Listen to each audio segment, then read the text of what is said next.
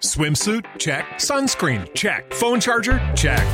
Don't forget to pack the 5 Hour Energy. It fits great in a pocket or carry on, and the alert feeling will help you arrive ready for anything. Now get 20% off when you use code 5HE Travel at 5hourenergy.com. Expires April 30th. One time use only, not valid with other discounts. Remember, visit 5hourenergy.com and use code 5HE Travel to save 20%. Análisis del día con visión global.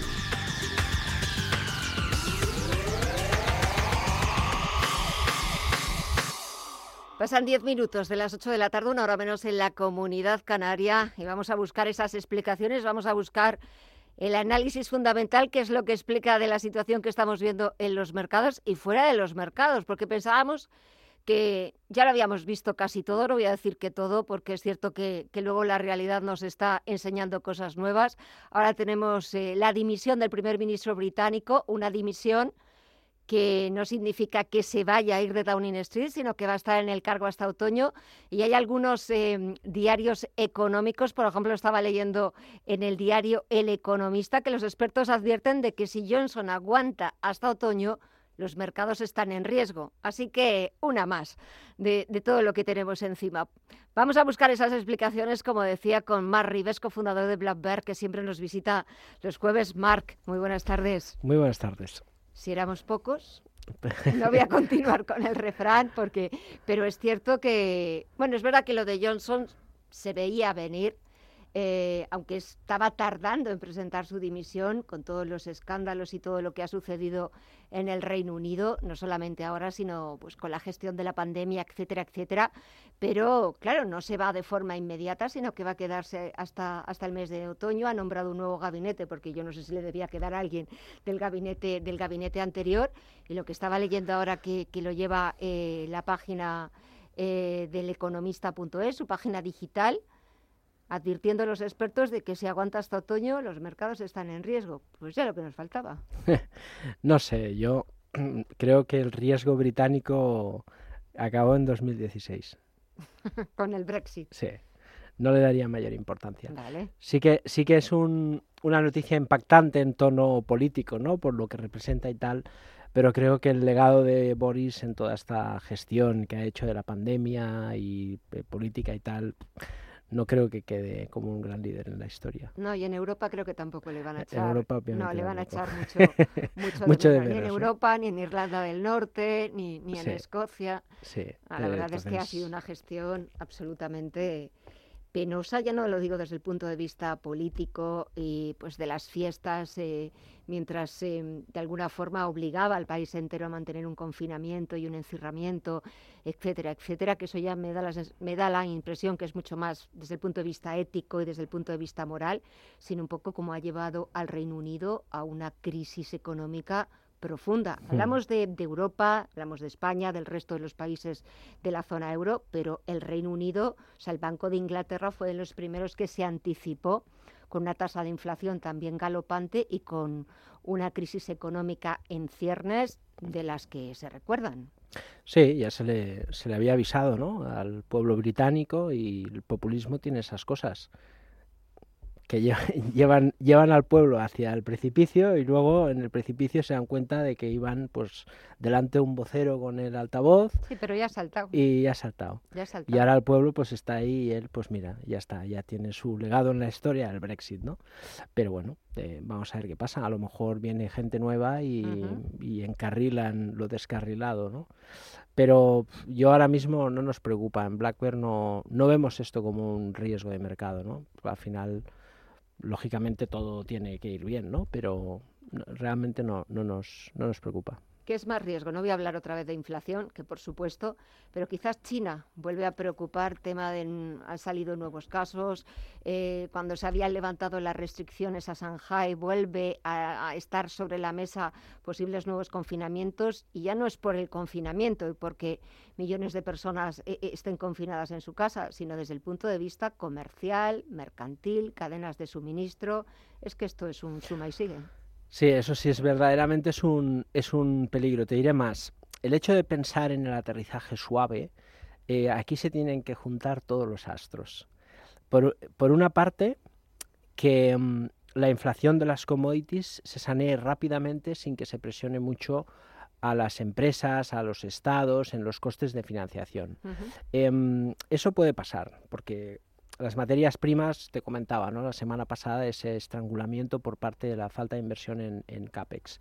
Pero luego se tiene que juntar que China no descarrile con el tema inmobiliario, las burbujas que hay en el mercado inmobiliario y luego todo el tema normativo que haya cierta cintura yo creo que se puede manejar, ¿no? Pero si China no, no tira, em, es imposible, creo, pensar en un aterrizaje suave. Porque realmente, o sea, la inflación está por donde está. Eso significa que tendremos que cohabitar a largo plazo con un entorno de inflación elevada y, y porque si al final cae la inflación, los bancos centrales están tentados a bajar los tipos de interés y entonces la inflación seguirá alta y ese, y ese estado de mm, inflación elevada y bajo crecimiento es algo que nos vamos a acostumbrar. Es que, es que al final es un mal forzado. Mm. ¿Cómo pagamos la deuda? Claro, pero es que ahora mismo eso no se puede manejar. No, lo que, lo que puedes tener cintura en o soy muy drástico y llevo la economía en una recesión y empezamos un ciclo nuevo, pero eso el coste que tiene es que tal y como está la economía, fíjate, pues el, crédito en consumo, los créditos revolving por las nubes, las hipotecas, otra vez, sobre todo en Estados Unidos, por las nubes. Ah, y aquí en España. Las compañías. Claro, si estrangulas eso y, suben los tipos de interés y eh, la persona, la gente normal no lo sabe, pero una hipoteca tipo variable, Euribor más 0,50, si los tipos se van al 4%, una hipoteca de 500 euros pagarán 1.000.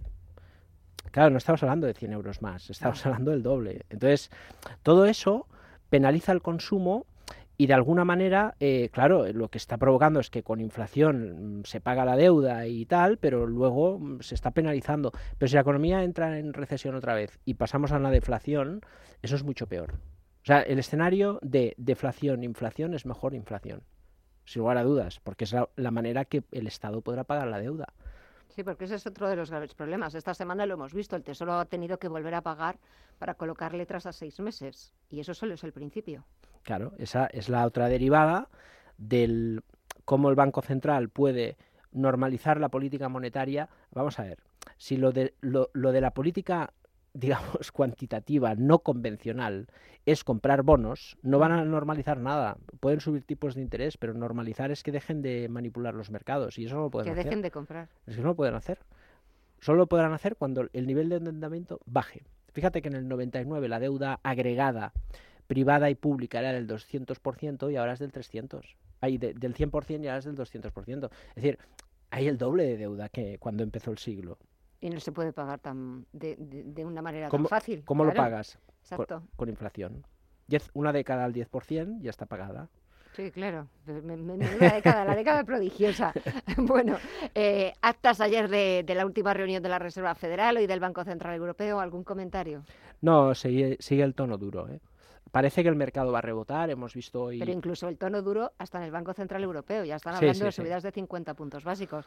Es que esto, es que hay que atajarlo ya. Mm. Sí, sí, sí, no, no. Es que no valen ya paños calientes, ni valen medias tintas, ni nada por el estilo. Es que esto hemos tardado mucho tiempo en reaccionar y, y no sé ya si llegamos tarde. No, no, y el ritmo es muy lento con la inflación que hay, ¿no? Entonces, el, el, mercado ahora está rebotando, es lógico que rebote, que veamos continuación en el rebote porque había mucha sobreventa. A veces todo este ansiado rebote, todos queremos que sea ya, pero el mercado siempre recurre a sus tiempos, ¿no? Y al final hemos visto una desaceleración del mercado, ahora empieza a rebotar, justo empieza.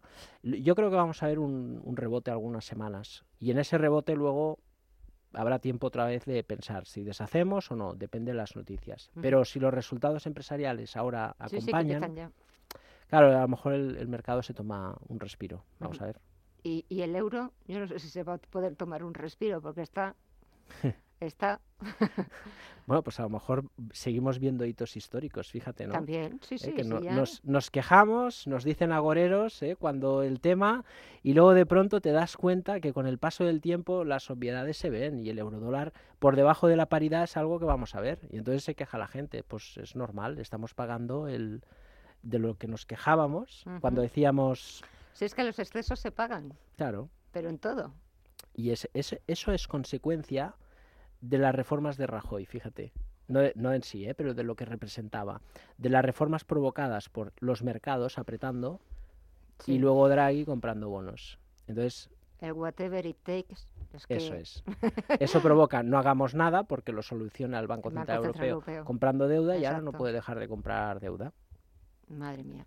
¿Eh? Bueno, algún algo positivo, no sé, algún valor que os esté gustando y que bueno, el positivismo siempre, se vive mejor, mejor que vivimos que en 2012, con lo cual, y, en los mercados muy atentos al rebote de la tecnología, está ahora más fuerte la tecnología que el mercado europeo. El rebote de la tecnología puede ser contundente porque hay mucha sobreventa en las compañías, algunas han caído un 80%, y estos rebotes son muy aprovechables porque pueden durar semanas, si los resultados acompañan, igual hasta la zona de pues bien pasado el, verano, ¿no? Con lo cual no descartemos un, verano tranquilo. Así que aprovechar el rebote que justo empieza, stop por debajo de los niveles que hemos visitado las semanas anteriores, por si acaso, pero eso sí, movimientos tácticos. La tormenta todavía no ha pasado. No, no, no. Y más vale que nos que pillemos un paraguas, porque si, porque si no nos podemos calar absolutamente de arriba abajo. Hoy, por ejemplo, la bolsa española ha vuelto a recuperar esos 8.100 puntos y han vuelto a ser los cíclicos los que han salvado un poco la papeleta al IBEX 35. Sí, sí, no, no, es que esto es terrible. Los, los, bancos, por ejemplo, a veces cuando caen pesa más el, la caída de los bonos, cuando sube piensas en los márgenes.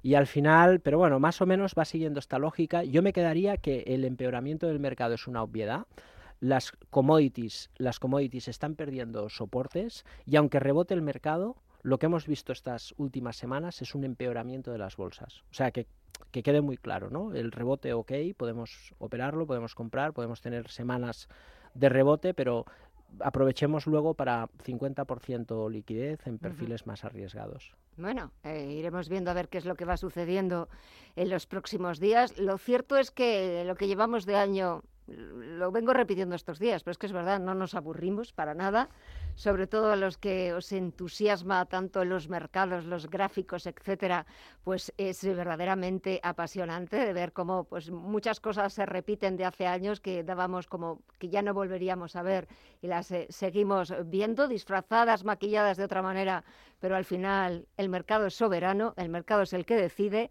y nosotros pues a cumplir. Mar Rives, cofundador de Black Bear, muchísimas gracias como siempre por acompañarnos, por hablarnos de, del mercado e intentar pues ponerle un poquito de sentido común a todo lo que está pasando, a todo lo que estamos viendo. Disfruta y mucho del fin de semana y hasta el jueves que viene. Lo intentaremos. Muchas gracias. Gracias a ti.